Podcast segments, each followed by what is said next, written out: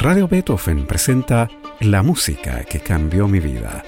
Una conversación sobre los momentos reveladores del arte musical que han marcado un antes y un después en la formación de una persona.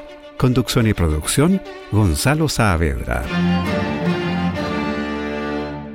¿Cómo están? Bienvenidos a este espacio de conversación y música sobre aquellas piezas e intérpretes que han marcado un antes y un después en la vida de nuestros entrevistados.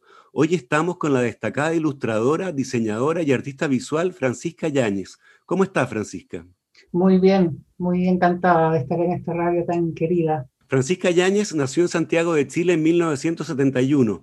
Creció en el exilio en diferentes países entre Argentina, Alemania y Costa Rica. Su trabajo, dice ella misma, está fuertemente impregnado por esa experiencia de destierro en la infancia y la mezcla de culturas e influencias. Actualmente vive y trabaja en Santiago como ilustradora, diseñadora gráfica y artista visual para diferentes editoriales e instituciones relacionadas con la cultura, la infancia y los derechos humanos.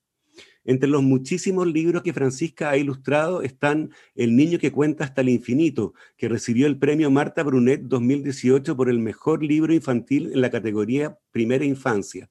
El alfabeto ilustrado bilingüe en italiano y español, versos como una casa, Sara Jardinera, Ana reimaginando el mundo de Ana Frank, El árbol florido, Viaje al corazón de las palabras, Notas al margen, El hombre semen y la madre Eva, todos con un sello personalísimo y finísimo también.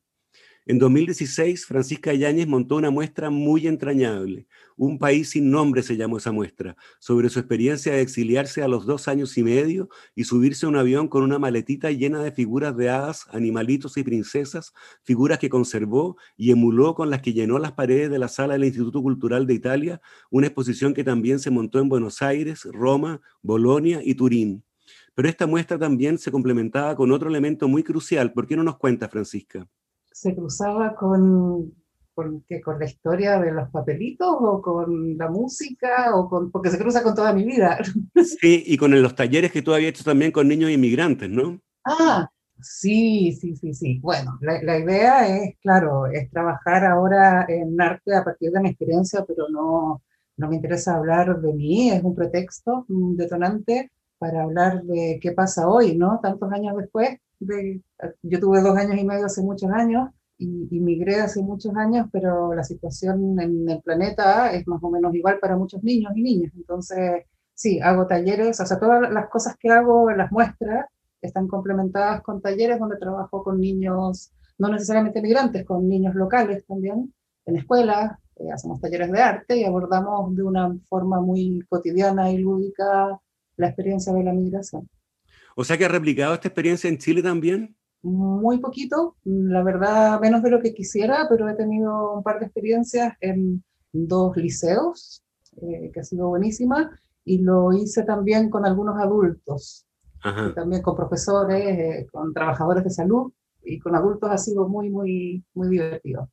Bueno, y con el exilio tiene que ver también la primera de las obras que cambiaron tu vida y que tú elegiste para este programa, la canción SOS del grupo sueco ABBA, un tema de 1974 que fue editado como un sencillo y que lanzó el grupo al estrellato mundial y lo convirtieron en leyenda.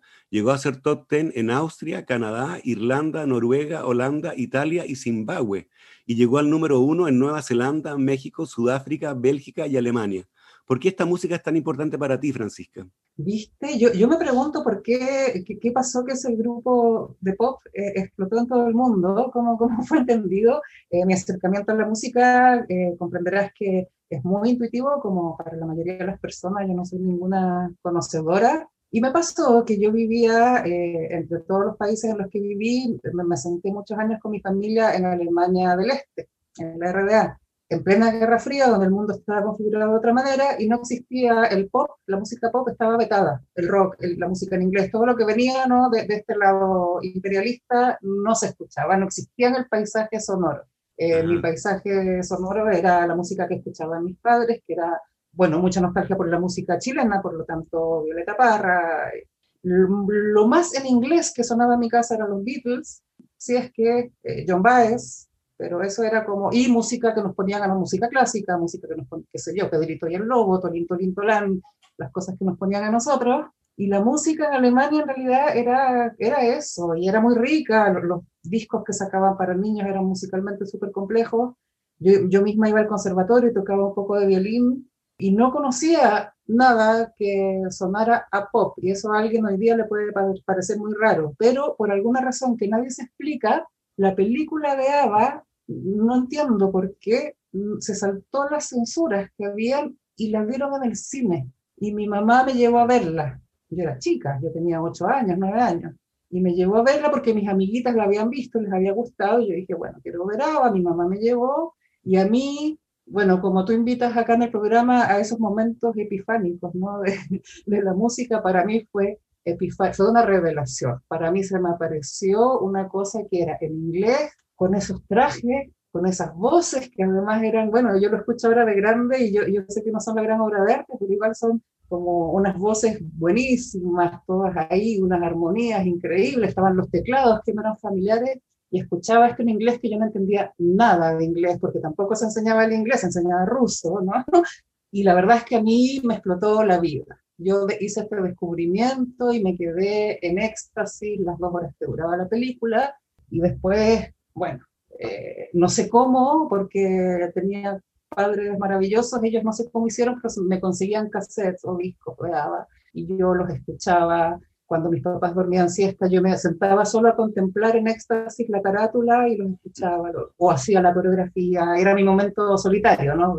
Entonces, hasta el día de hoy, ese fue mi momento en que conocí el pop y sigo siendo una gran auditora de pop. Me gusta mucho, me divierte mucho, pero siempre tengo ese referente y digo, ah, no, no son tan buenos como lo que hicieron ABBA hace mil años atrás. Bueno, ¿qué te parece que escuchemos entonces este evocador SOS de ABBA, una canción de 1974?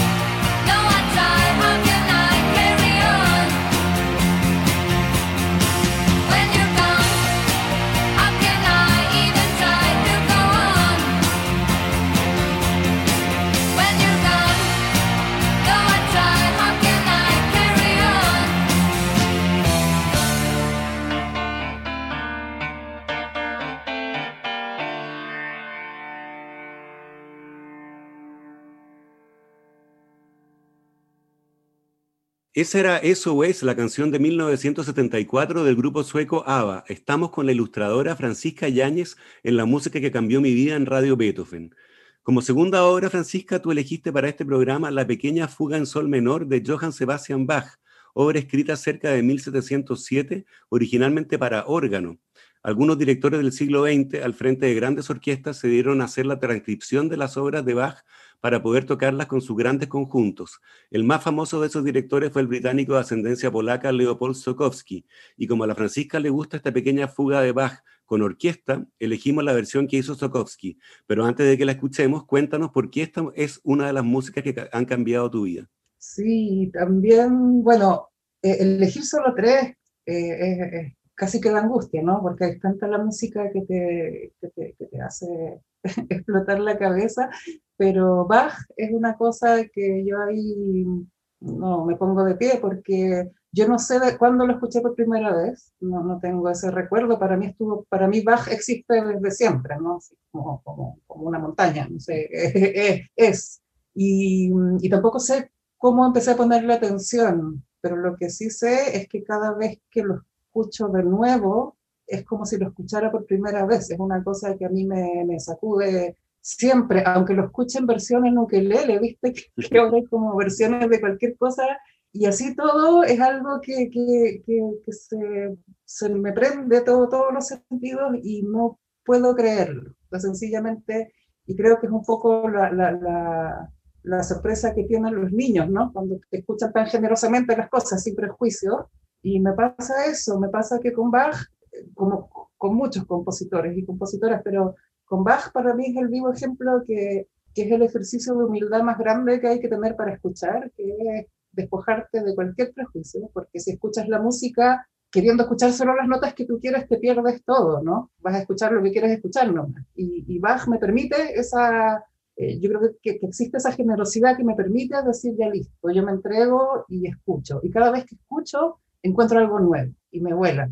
Y lo, también lo asocio mucho a lo que es la, la ilustración. La fuga a mí me ha permitido mucho explicar cuando me preguntan qué, porque se confunde mucho, ¿no? Un dibujo, le dicen ilustración de repente a cualquier cosa, y la fuga me ha permitido explicar qué es, porque, porque cuento, ¿no? Escuchemos una fuga de Bach cualquiera, y ahí están las voces de una narración, ¿no? Que, que, que, es polifónico, y un libro ilustrado es polifónico total, y nada es más importante que otra cosa, pero es una constante que va entrando en un discurso y empiezan a dialogar y a jugar y siempre hay silencios, hay momentos, no todos son estrellas todo el tiempo.